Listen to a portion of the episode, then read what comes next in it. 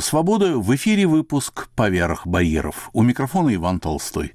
Во второй половине часа колеблемый треножник, возвращая Владислава Ходосевича. Начнем с другой темы. Лица Бориса Альшанского – ни одна волна русской эмиграции не дала такого числа загадочных, двусмысленных, мутных фигур, как волна вторая, военная. Об изгнанниках сегодняшних говорить не будем, истории еще придется разбираться, кто есть кто. Мы с судьбами 70-летней давности еще не разобрались. Попытку выстроить одну из биографий 40-х, 50-х годов предпринял для нашей программы мюнхенский исследователь Игорь Петров. 12 сентября 1947 года начальник штаба политического отдела Советской военной администрации в Германии полковник Овчинников отправил начальнику политического управления той же администрации генерал-майору Андрееву спецдонесение, которое начиналось так. «Доношу, что 5 сентября 1947 года преподаватель средней школы номер один Альшанский Борис Николаевич скрылся в неизвестном направлении. Альшанский с февраля 1946 года по 1 сентября 1947 года работал в средней школе номер один преподавателем математики. За злоупотребление, выразившееся в незаконном получении продовольственной карточки на жену, фактически которой не было, и сожительство с немкой, после окончания 46-47 учебного года директором школы было возбуждено ходатайство об откомандировании Альшанского в Советский Союз. 1 сентября сего года Альшанский до работы допущен не был, и директором школы было ему заявлено, что на него представлен материал на увольнение. С 3 по 9 сентября Альшанский в школу не являлся. Тогда директор послал на квартиру к Альшанскому школы.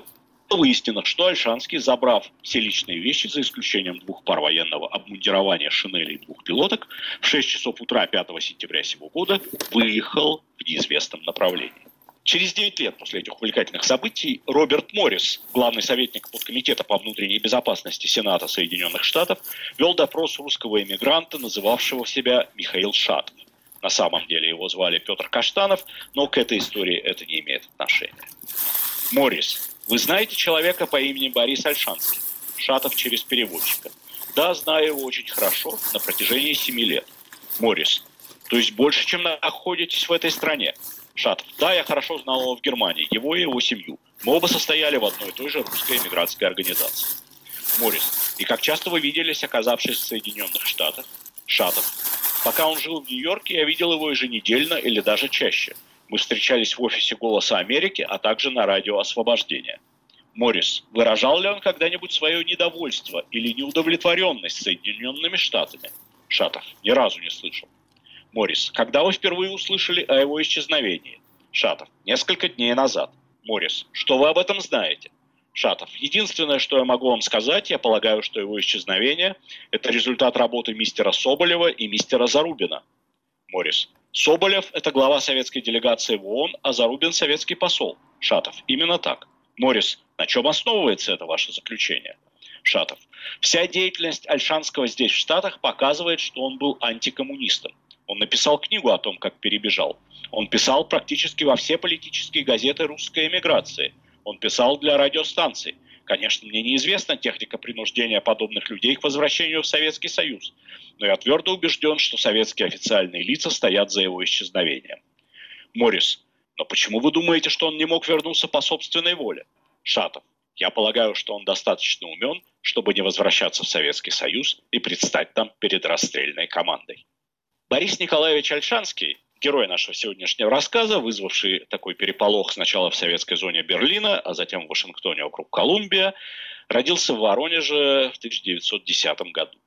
Отец был известным в городе хирургом, мать учительницей. Позже, впрочем, она стала домохозяйкой и посвятила себя воспитанию сына. Борис родился с физическим недостатком, так называемой волчьей пастью, поэтому мать решила не отдавать его в школу, чтобы избежать тем самым насмешек других детей, учила его на дому. Он рано начал читать, и с его слов уже к девяти годам прочел «Войну и мир» Гоголя, Пушкина, Марка Твена, Майнрида и Финемора Купера. С 13 лет он начал писать заметки в местные газеты, а в 16 экстерном сдал экзамены по курсу средней школы. Но в 1929 году умер отец, мать была вынуждена устроиться на работу, и сам Альшанский тоже уже с 28 года работал сначала чернорабочим в тресте Рудметалторг, затем санитаром-строителем, объясняя это тем, что ему нужно было два года рабочего стажа для поступления в университет. Действительно, он поступил в 29 году на вечернее отделение инженерно-строительного института, потом в 31-м перевелся сразу на третий курс Харьковского университета на физико-математический факультет, тоже на вечернее отделение, и параллельно с этой учебой он уже в 32 году устроился учителем математики в среднюю школу. Параллельно он продолжал заниматься журналистикой, сотрудничал в многотиражках за ударные темпы, за стахановские стройки, так назывались газеты, и даже посылал отдельные корреспонденции в Москву. Впрочем, занимался он не только теоретической, но и, так сказать, практической, активной пропагандой. В частности, выезжая в составе специальной бригады исполкома по вербовке рабочей силы в села Воронежской области. Дело в том, что в Воронеже строился авиационный завод, впоследствии имени Ворошилова, и по селам набирали рабочих для стройки, и в этой агитбригаде Альшанский отвечал за выпуск печатных листовок. Кстати, именно на этом авто- авиазаводе впоследствии работала первая жена Альшанского Ольга, а вот упомянутая многотиражка за ударные темпы как раз тоже была многотиражка этого авиазавода.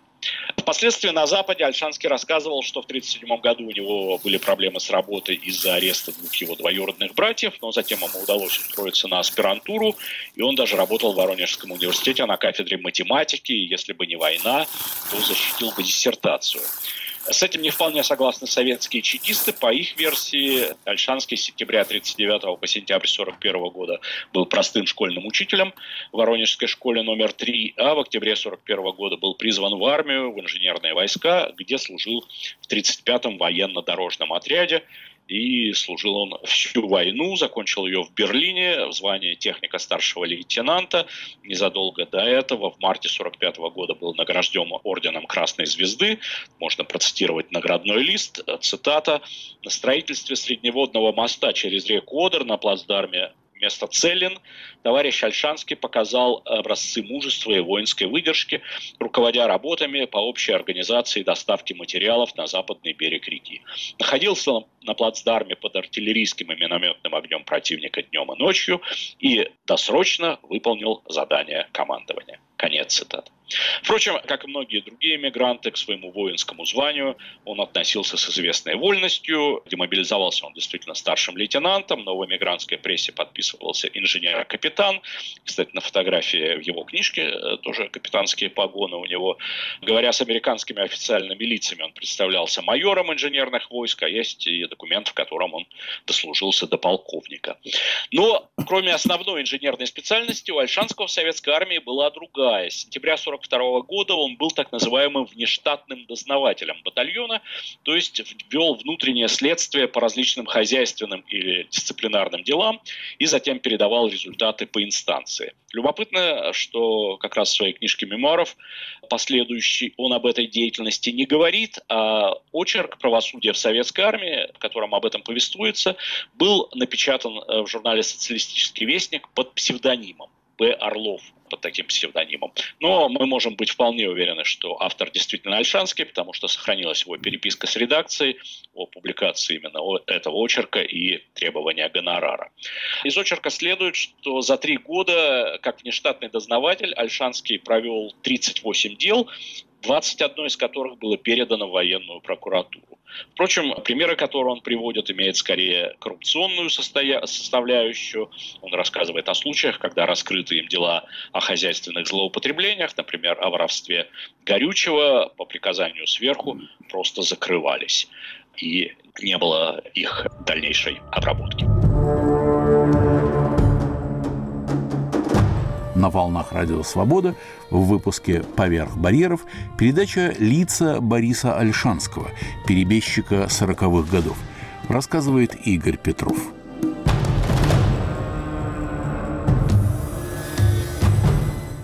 После войны Альшанский демобилизуется, э, остается в Германии, как мы уже знаем, работает учителем математики в школе. Кроме того, он сходится в Берлине с немкой, которую звали Герда Маргарита Шмидт, урожденная Броссек, которую называют в письмах домой к матери своей последней чистой любовью. Вообще, несмотря на не самую выигрышную внешность, от недостатка женского внимания Борис Альшанский не страдал и был женат, э, вероятно, пять раз. О первой жене мы уже говорили, это было в Воронеже. Вторая жена Кира умерла в начале войны. Альшанский рассказывает, э, что ее мобилизовали на рытье окопов, несмотря на медицинское освобождение, и это подорвало ее здоровье. После освобождения Гомеля в конце 1943 года он женился там на Вере, а уже после войны в одном из отпусков он женился в Бресте на девушке по имени Любовь, и, кроме того, в Берлине была Герда. Именно вместе с ней 5 сентября он бежал на запад, э, уже на второй день побега оказался во Франкфурте на Майне и, по всей видимости, решил зарабатывать на хлеб журналистикой, поэтому первым делом стал искать редакцию какой-то русской эмигрантской газеты и самую ближайшую нашел в Регенсбурге, где под эгидой э, НТС издавалась газета «Эхо». Из воспоминаний редактировавшего газету Бориса Прянишникова. Наиболее памятно появление в редакции осенью 1947 года Бориса Николаевича Альшанского, капитана советской армии, служившего в Карлсхорсте в советской военной администрации. Я и заведующий отделом объявлений Кирилл Александрович Евриинов, он же и ведавший охраной редакции от советских поползновений, порознь беседовали с Альшанским. Слечив свои впечатления и найдя Альшанского недостаточно благонадежным, мы ему помощи не оказали и направили его в Регенсбургское управление CIC, то есть в американскую контрразведку. В дальнейшем Альшанский устроился на работу по уборке квартир американских офицеров через несколько месяцев получил статус ДП и был принят в лагерь со своей немецкой женой. Весной 1948 года Альшанский появился вторично в редакции «Эхо», на сей раз с предложением сотрудничать в газете. Я был удивлен тем, что во время первого разговора со мной Альшанский скрыл свою принадлежность к советской журналистике. Под благовидным предлогом я отказал ему в приеме его статей к печати. Конец цитаты. К сожалению, э, документы ДП Альшанского в архивах Бат Аральзина весьма фрагментарны. Единственное, чем можно уточнить объяснить ваш приведенный рассказ, это то, что в статусе ДП ему поначалу было почему-то отказано, он подал апелляцию, в которой настаивал, что ему грозили репрессии в Советском Союзе всего лишь за желание жениться на немецкой женщине, и апелляционная комиссия признала, что он прав, э, что он имеет весомое основание противиться репатриации в Советский Союз и присвоила ему статус ДП в марте 1948 года. Примерно в это самое время советские чекисты перлюстрировали переписку Герды, э, жены Альшана Лубянского с ее матерью в Восточном Берлине и прочитали, что Борис совершенно исчез из поля зрения Герды, и уже несколько месяцев она о нем ничего не слышала. Чекисты впоследствии связывали это с возможным использованием Альшанского в так называемом русском институте или Detachment Air, а так правильно, армии США, как раз э, в том 48 году переехавшим в Регенсбург. Кстати, вот пользуясь случаем, рекомендую очень информативную статью Веры Ихновой об этом институте его русских сотрудниках, которая опубликована вышедшем два года назад в сборнике «Дипийцы».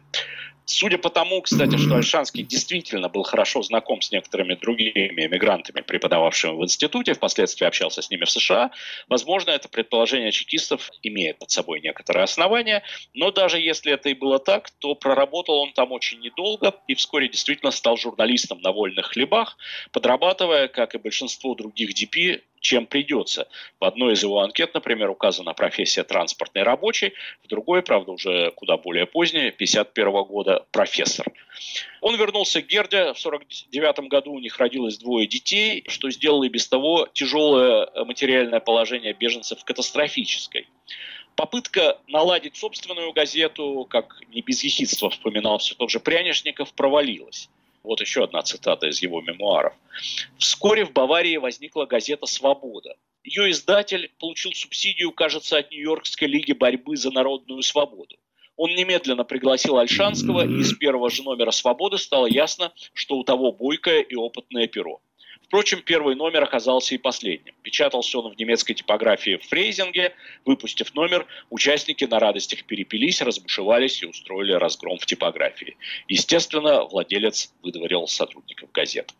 В такой ситуации Альшанскому оказалось недоследование политическим убеждениям, которые у него все-таки потом выяснилось, э, вероятно, были.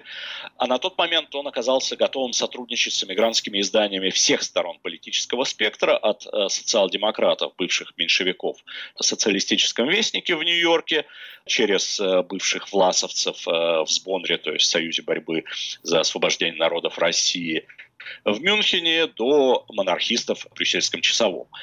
Подобная широта охвата неизбежно вынуждена была сочетаться с широтой убеждений, и Альшанский демонстрирует в своих публикациях 49-50 годов замечательную сервильность, подстраиваясь в зависимости от газеты к запросам аудитории.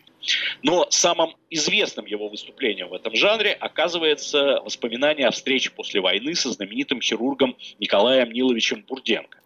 Бурденко в начале 20-х действительно был профессором в Воронежском университете и был знаком с отцом Альшанского, это впоследствии установили советские чекисты. Как известно, в 1944 году Бурденко возглавлял советскую комиссию по расследованию Катынского дела, которая возложила вину за расстрел поляков в Катыни на немцев. И вот, якобы будучи в отпуске в Москве в 1946 году, Альшанский вновь повстречал Бурденко. Цитат. «Я посетил его в последний раз незадолго до его смерти, 1946 году. Квартируя на одной из московских тверских улиц, Николай Нилович в это время уже пережил два мозговых удара, довольно плохо говорил и отошел от активной деятельности. Когда я полно еще переживаний только что минувшей войны упомянул о Катыни, он нервно дернул рукой. Об этом раздумывать нечего. Катыни были и будут. Если как следует покопаться по нашей матушке России, много кое-чего раскопаешь. Нам надо было основательно опровергнуть широко распропагандированный немецкий протокол – по личному заданию Сталина я выехал на место обнаружения массовых могил. Осмотр производили выборочно. Все трупы были четырехлетней давности. Умерщвление имело место в сороковом году. Для меня, как для медика, вопрос ясен и спорить тут не приходится. Оплошали наши товарищи НКВДисты.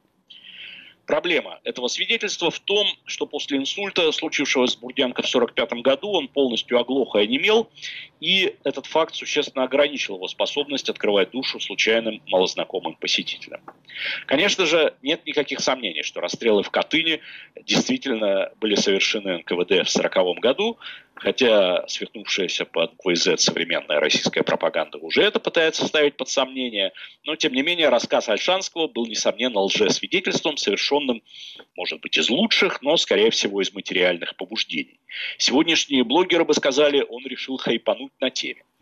Показания перед комиссией Мэддена Альшанский давал уже в США, куда вместе с семьей выехал на проходе в конце 1951 года.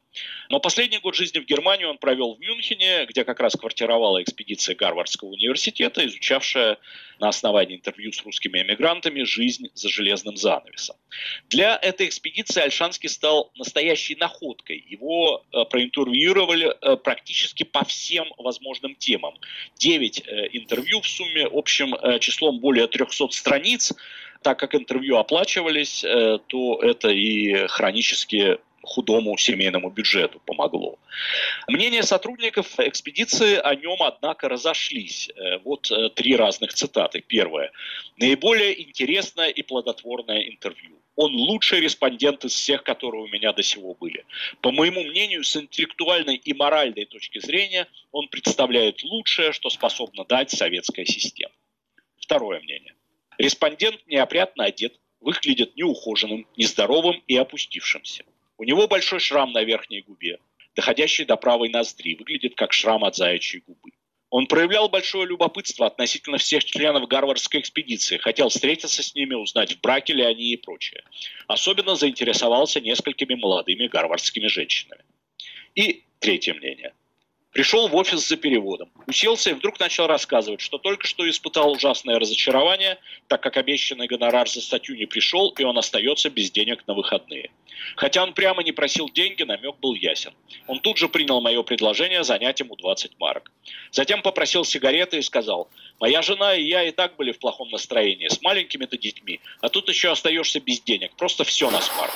Если я с утра не выпью чашку чая и не выкурю сигарету, чувствую себя ужасно.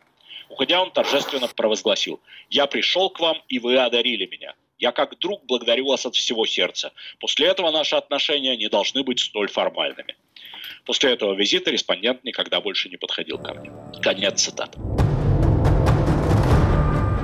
на волнах Радио Свобода в выпуске «Поверх барьеров» передача «Лица Бориса Альшанского», перебежчика сороковых годов, рассказывает Игорь Петров.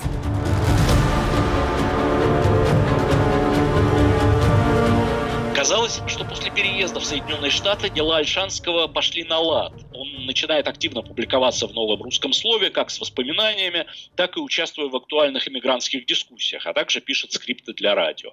Говоря, к слову, об иммигрантских дискуссиях, нельзя не вспомнить известный спор о Морлоках – так как в те времена Толкин э, был еще куда менее известен, чем Герберт Уэллс, то линия раздела проходила не между эльфами и орками, как сейчас, а между элоями и морлоками. Обсуждался вопрос, превратился ли советский народ за железным занавесом в морлоков, в стадо зверей, сдерживаемых только чекистами, или еще нет. И действительно ли они, следуя дурной наследственности времен Чингисхана, цитата, с радостью подчиняются угнетателям, и если они свергают одну группу угнетателей, то вскоре устанавливают у власти новых жестоких правителей. Конец цитаты. Альшанский выступал против тезисов о возникновении Homo советикус и, возможно, действительно впервые э, высказал при этом западной печати свои собственные мысли. Не случайно Альшанский параллельно начинает печататься в аргентинской газете Ивана Солоневича «Наша страна», которая тоже участвует активно в дискуссии на эту тему. Когда Солоневич, кстати, через пару месяцев умирает, Альшанский посылает в нашу страну некролог, в котором пишет, что всегда уважал Солоневича как несгибаемую в поисках и утверждении правды душ. Э, благодаря этому знакомству ему, наконец, удается издать свои мемуары, для которых в Нью-Йорке издателя не нашлось. Они действительно выходят в 1954 году в Буэнос-Айресе под названием «Мы приходим с Востока», это в некотором случае перекличка с э, вышедшими там же за три года назад книгой русского журналиста-эмигранта Николая Февра «Солнце восходит на Западе». Первая часть мемуаров Альшанского посвящена войне и военному быту, вторая – послевоенному быту Карлсхорста, то есть советского анклава в Восточном Берлине.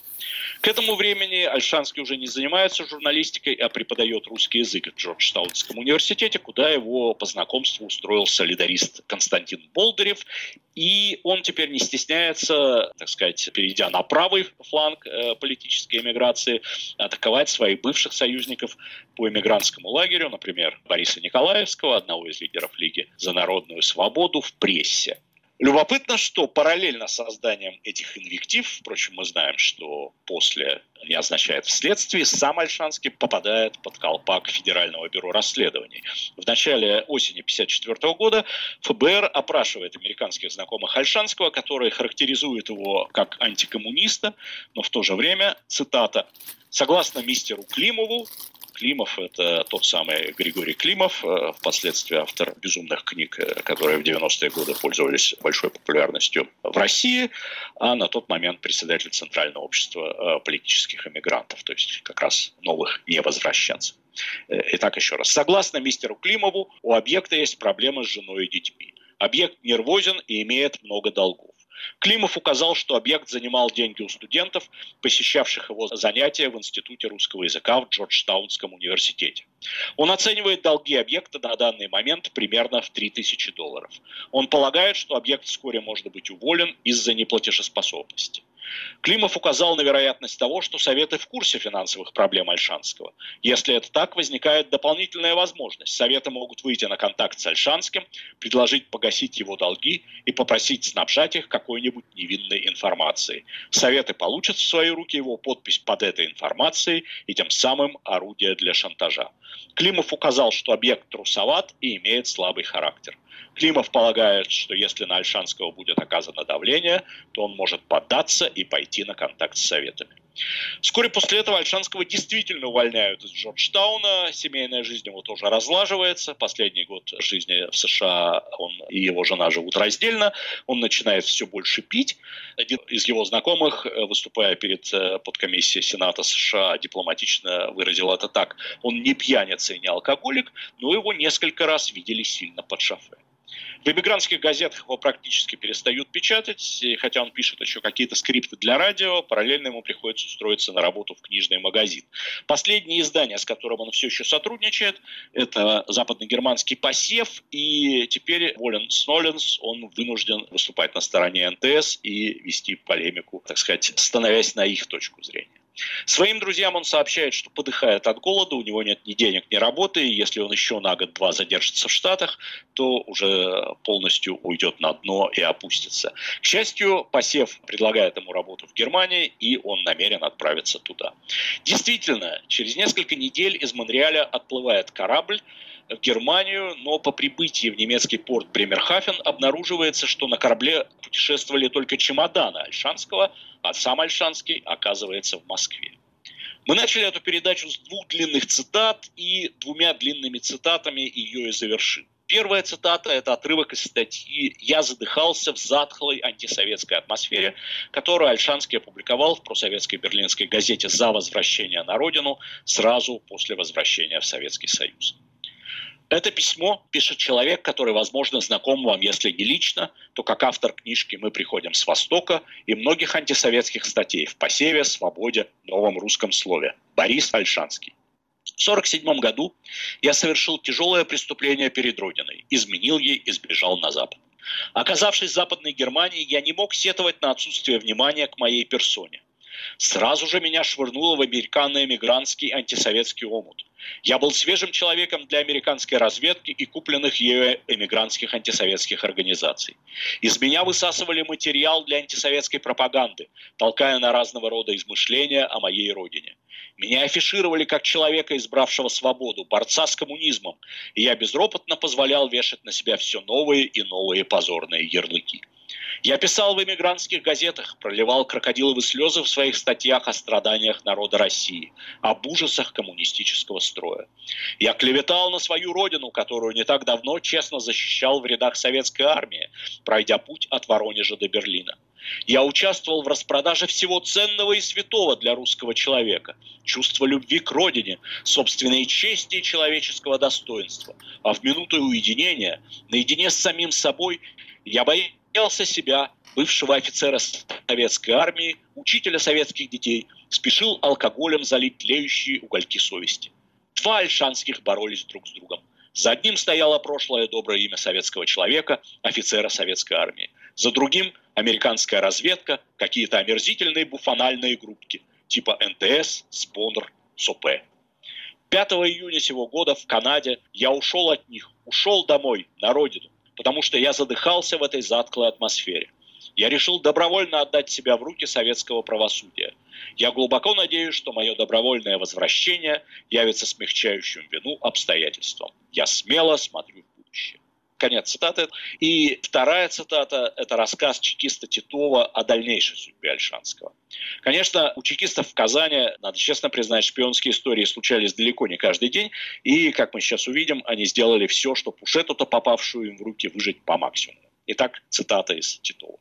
Возвратившийся в июне 1956 года на родину из США, перебежчик Борис Альшанский избрал постоянным жительством город Казань, где у него проживает жена Ольга – в связи с чистосердечным признанием своей вины и раскаянием, а также с его разоблачительными выступлениями в отношении зарубежных антисоветских организаций и американских спецслужб, инстанциями принято решение к уголовной ответственности за измену родине Альшанского не привлекать, а использовать его в мероприятиях по срыву идеологических диверсий. Уже вернувшись в Казань, Альшанский выступил с заявлением о том, что его показания в комиссии Мэддена целиком вымышлены, и он дал их под угрозой репрессий со стороны американских властей. А родились они в недрах Американского комитета борьбы с большевизмом и являются чистой воды провокацией. На этом возможности Альшанского по срыву акций идеологической диверсии были исчерпаны. После этого он стал настойчиво предлагать свои услуги по обучению сотрудников КГБ в борьбе с изменниками Родине. Это предложение было тактично отклонено. Затем, как говорится, он ушел на дно. Преподавал математику в вечерней школе рабочей молодежи и, живя с первой женой Ольгой, писал теплые письма в США жене Маргарите и детям. Вел тяжбу с еще одной женой Верой из-за каких-то вещей, из Казани никуда не выезжал.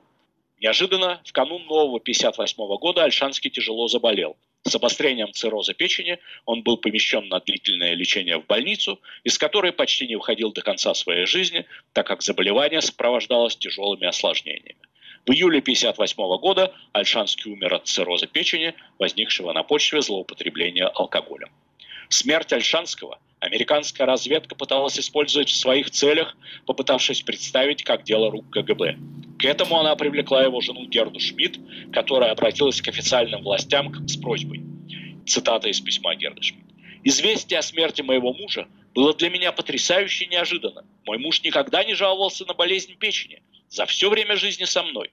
Поэтому мне кажется невероятной эта его весть о внезапной смерти. Прошу мне выслать удостоверение о смерти Бориса. Мир еще так полон фальши и злобы, что едва ли можно кому-нибудь доверять. Предполагаю, что он умер неестественной смертью. Были высланы история болезни и заключение патолога анатомического вскрытия. Конец цитаты.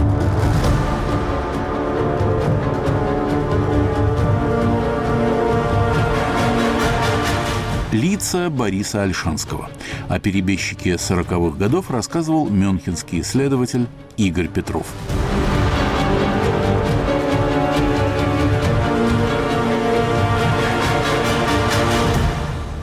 Выпуск «Поверх барьеров на волнах свободы». У микрофона Иван Толстой. Продолжаем программу и остаемся в Мюнхене, где живет наш следующий собеседник, литературовед, биограф, поэт Вадим Перельмутр.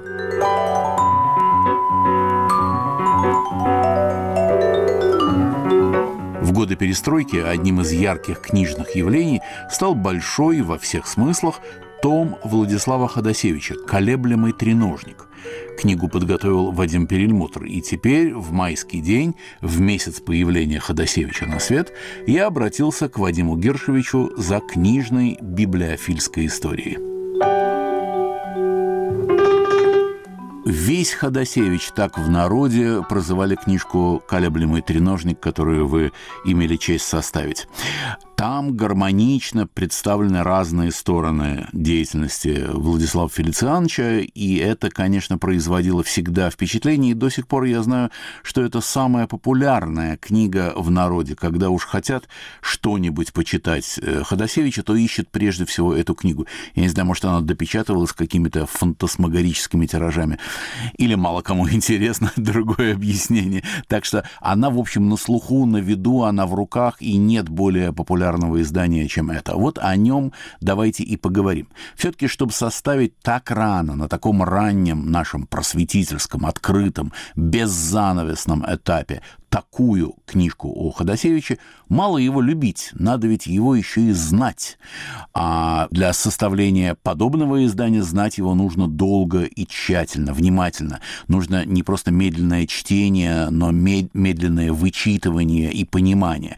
Расскажите, пожалуйста, об истории прихода к этому потрясающему и образцовому замыслу. Как это у вас случилось? Что это был за роман ваш с Ходосевичем? Ну, роман мой с Ходосевичем был очень давний. Я вот, когда вспоминал про Синявского и Пастернака, я, значит, как раз упоминал, хотел упомянуть, что как раз в ту пору ко мне в руки попала машинописная такая переплетенная книжечка «Европейская ночь», отдельно из собрания стихов. А у меня к тому времени уже, в общем, были его книги, практически все стиховые. Вот. Ну и я его активно начал потом собирать. А это вообще такой мой поэт, понимаете, потому что, э, скажем, я даже сейчас понимаю, насколько, в общем, хулиганством с моей стороны было э, где-то на третьем курсе Литинститута курсовую работу по русской литературе начала XX века я написал о тяжелой лире. И мой преподаватель, он, так сказать, э, так несколько растерявшись, но похвалил, принял и похвалил. Понимаете, это 68 год. 68 год, литературный институт, значит, курсовая по иммигранту. Да, так, в общем, неплохо. Но я говорю, тогда, в принципе, был, мне было на это на все наплевать, так сказать, я делал то, что я хотел, а там как выйдет. В общем, я его начал собирать где-то всерьез года с 60, наверное, шестого, а потом мне повезло, потому что я чуть позже я подружился с бывавшими в Москве такая была эмигрантская пара, может быть, попадалась вам поэтесса Мария Вега, Мария Николаевна Ланг, и, значит, ее муж Михаил Максимилианович. Они жили э, в Швейцарии, но она входила в эти молодые кружки поэтов 30-х годов, 20-х, 30-х годов. И, во-первых, она мне рассказывала о Ходосевиче довольно много, а потом, значит, по моей просьбе они мне добыли там и Державина, и Пушкинскую его книгу. В общем, у меня в итоге после «Европейской ночи» и «Некрополя», который прочитал, я загорелся вообще вот этой мыслью, что когда-нибудь сделать вот такую книгу, ну, которая будет Ходосевич. Вот, вот Ходосевич, как, как он есть. Причем, когда вот этот самый том большой вышел, я его переслал Нине Николаевне Берберовой. Я скажу еще, мы с ней уже, в общем-то, были к тому, к тому времени и знакомы в переписке.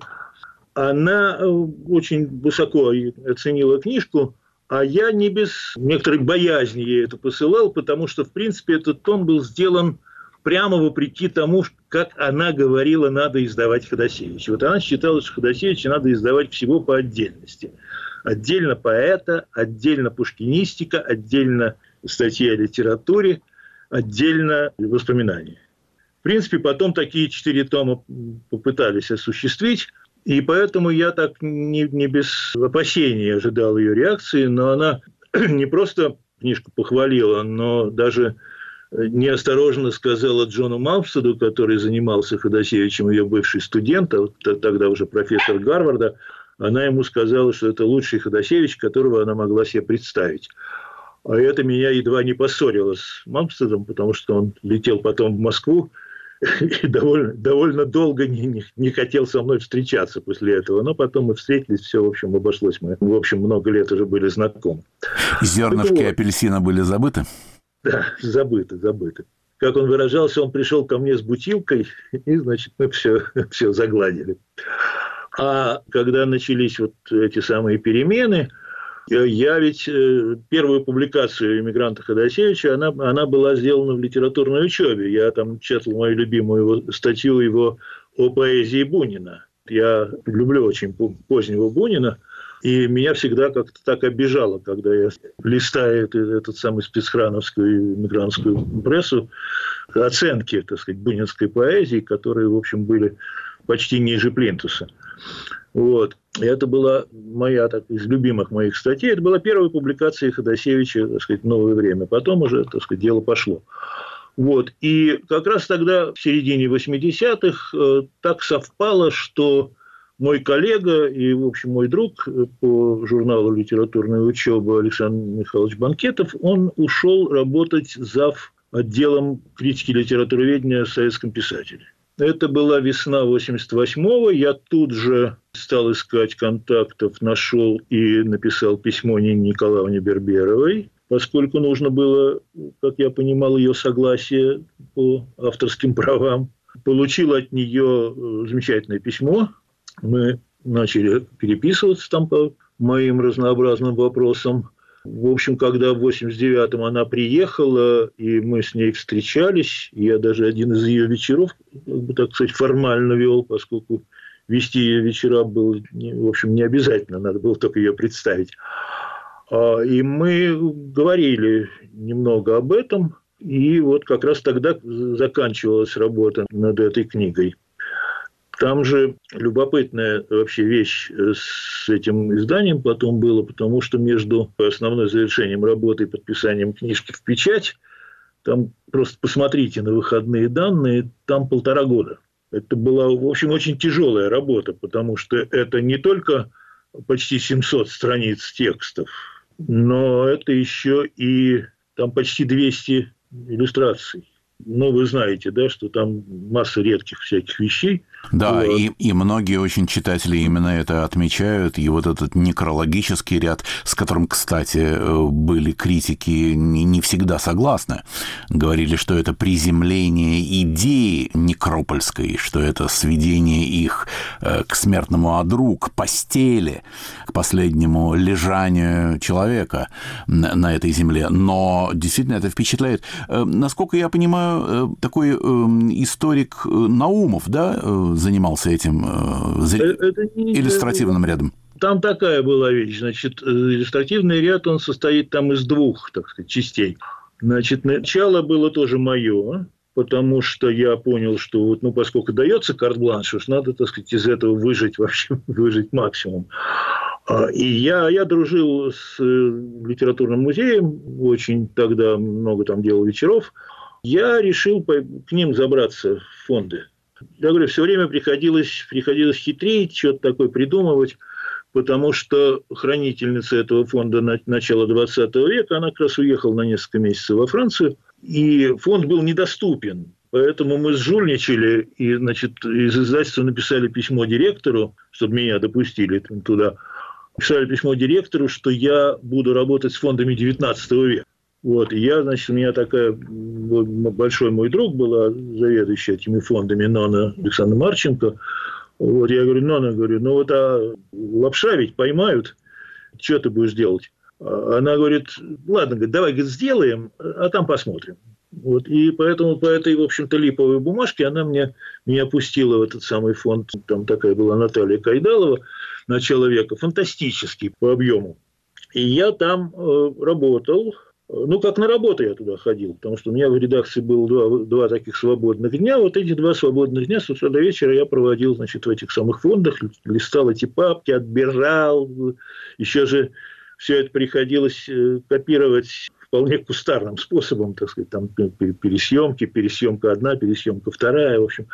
И так набралось довольно много, но далеко не все, что, что мне хотелось, но и потом невозможно было, это была отдельная работа. И я тогда э, обратился к Алёше Наумову.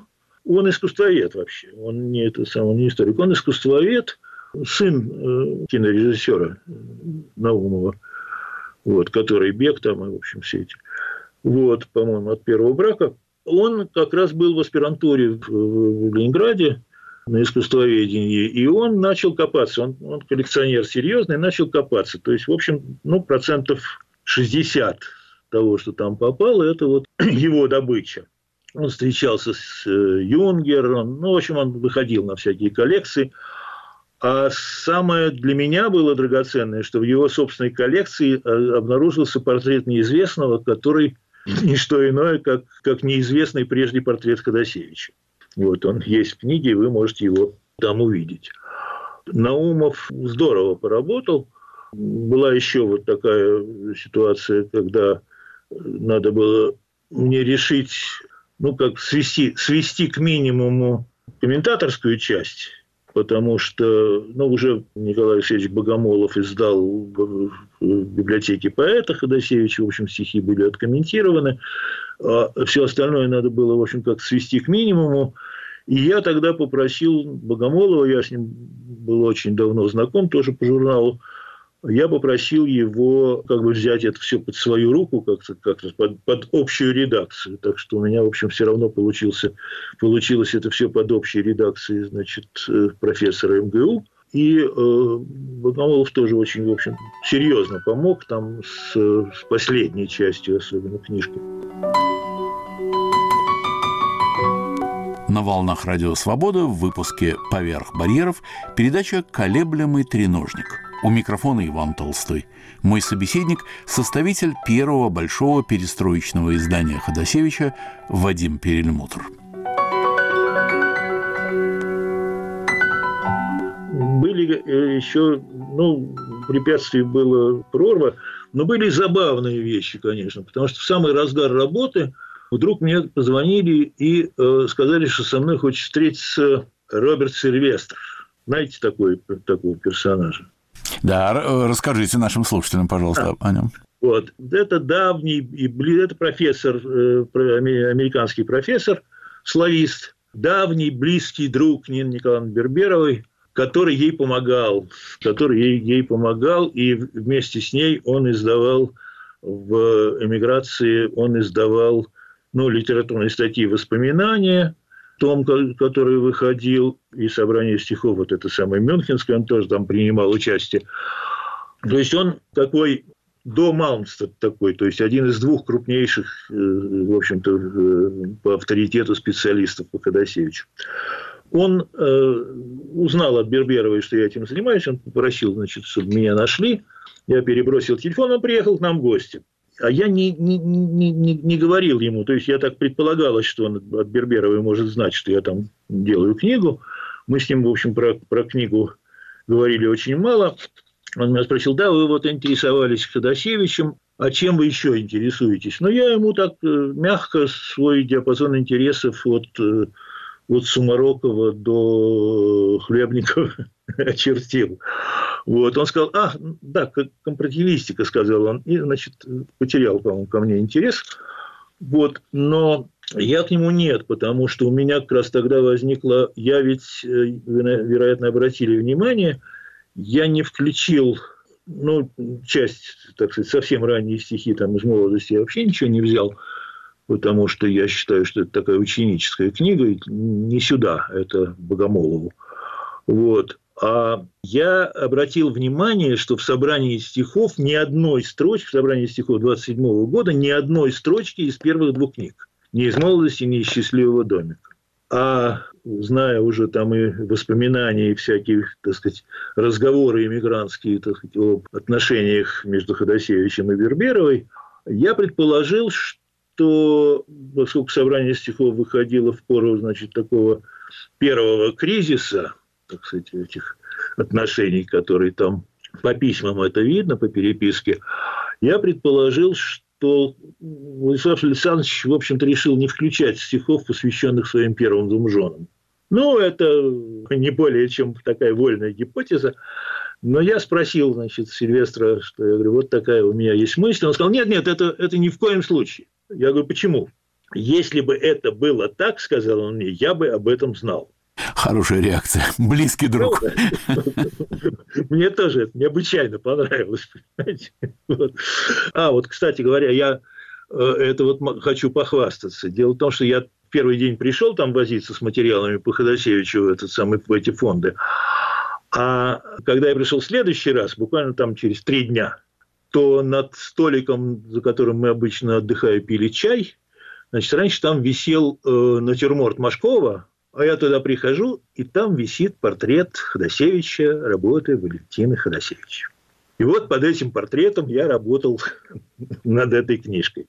Это то самое знаменитое масло? Да, сейчас самый знаменитый его портрет. Вот я, так сказать, он, он в этих фондах был тогда, и Нона, значит, так, так отметила нашу дружбу. Она говорит, ну как, ну если ты Ходосевичем занимаешься, ну и чай надо с ним пить тогда. Вот. Как Вейдля пил в свое время. Серебряную ложечкой звеня. Да, да, да, да, да. Да.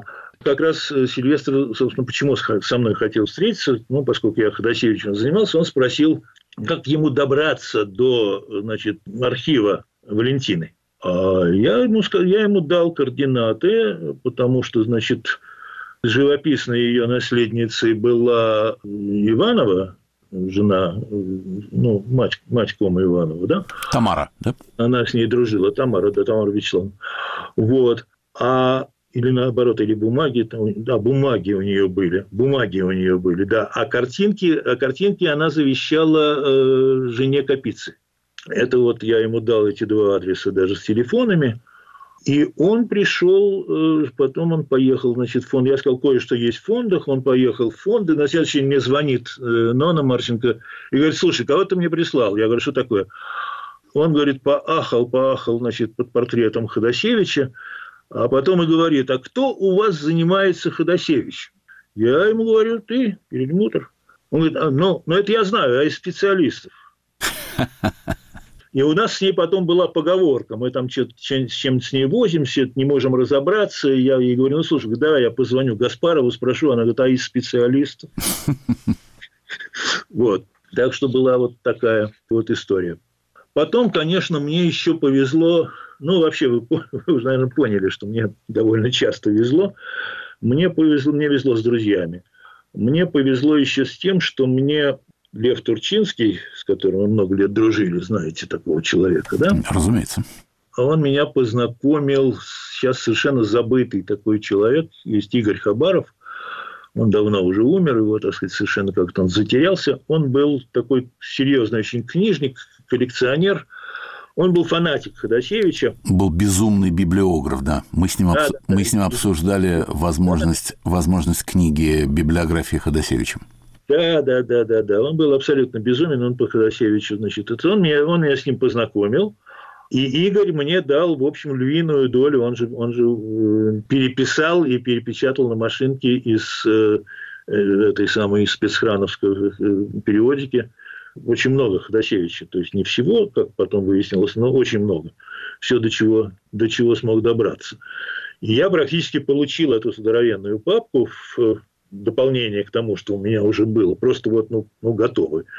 Ну, потом, правда, еще моя жена там пошла там некоторое количество подшивок прочесала, принесла от руки тоже переписала текст. Ну, в общем, вот так вот шла работа. Значит, судьбе этой книги был сейчас уже это трудно, трудно даже объяснить, да, но вы прекрасно это себе представляете, был самый, самый интересный момент, когда при подобном количестве картинок, значит, сдается оформление книги. Это сейчас, это все вот там в компьютере, да, можно посмотреть.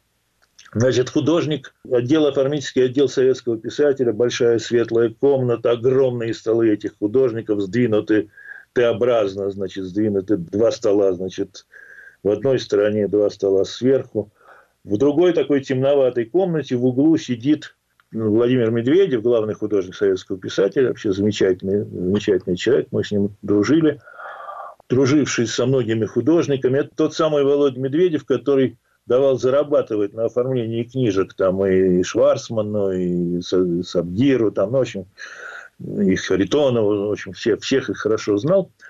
Он сидит там что-то в, полум, в полумраке, там занимается своими делами, а в большую комнату, где художник книги Алеша э, Томилин раскладывает так, в паспорту в таких узких, значит, уже под, под, под печать сделанных э, картинки все, причем все еще не помещаются, значит, они такой хвост уходит на какие-то соседние столы. И сбежалась куча народу. Вся эта редакция литературы, литературоведения и критики, там из поэзии, там все, кто имеет к этому отношение. Выставка. Мы с Наумовым стоим, комментируем какие-то картинки, подписей там нет. И вдруг открывается дверь, и к нам в комнату входит директор издательства Владимир Николаевич Еременко. Был такой человек, он партийный деятель, э, который, значит, э, где-то там в Волгограде был в обкоме, потом, значит, вот стал членом Союза писателей, стал директором этого издательства, подходит к столам этим, смотрит, говорит, что это тут у вас? А, Ходосевич, да?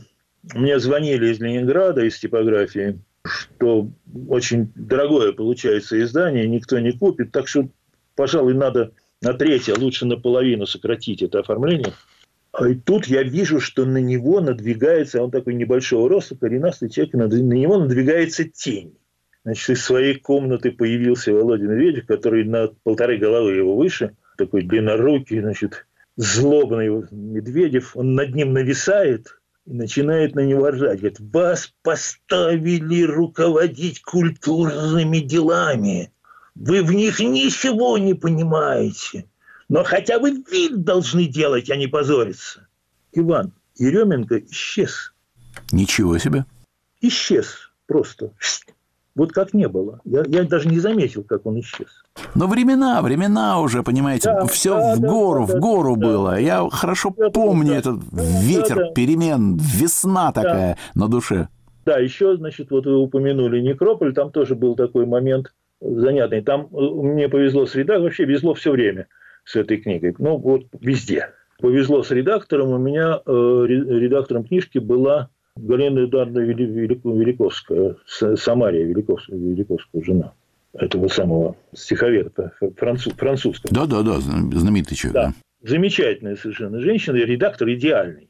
И я ей, э, когда вот картинки все эти мы насмотрелись, вернулись туда, значит, а уже набор у нас был – вот, я ей говорю, говорю, обязательно нужно, чтобы вот последняя, последняя корректура обязательно к нам должна попасть с вами при таком количестве картинок. И она мне говорит, ну, конечно, конечно, а то там дадут цветочки Ходосевича и подпишут э, Брюсов в гробу. Мы получаем макет, там, значит, под мавринским рисунком написано просто рисунок Ходосевича, под цветочками Ходосевича написано Брюсом в гробу рисунок, э, автор Маврин. Гениально. Вот просто вот надо было так попасть. Опытный редактор. Ну да. В чем сила Ходосевича? Хороший вопрос. Да не знаю, по, по мне его, его самая большая сила в том, что невероятная совершенно концентрация художественных смыслов. Жесткая до, до, до твердости, до, в общем, невероятно, невероятно концентрированные стихи по мне. Отлично, ответ принят. Да? Давайте, зач... Давайте зачетку. Договорились. И на этом мы заканчиваем передачу «Колеблемый треножник», приуроченную ко дню рождения Владислава Ходосевича. Моим собеседником был составитель первого большого перестроечного издания Ходосевича Вадим Перельмутр. Над выпуском «Поверх барьеров» работали режиссер Юлия Голубева и редактор Иван Толстой.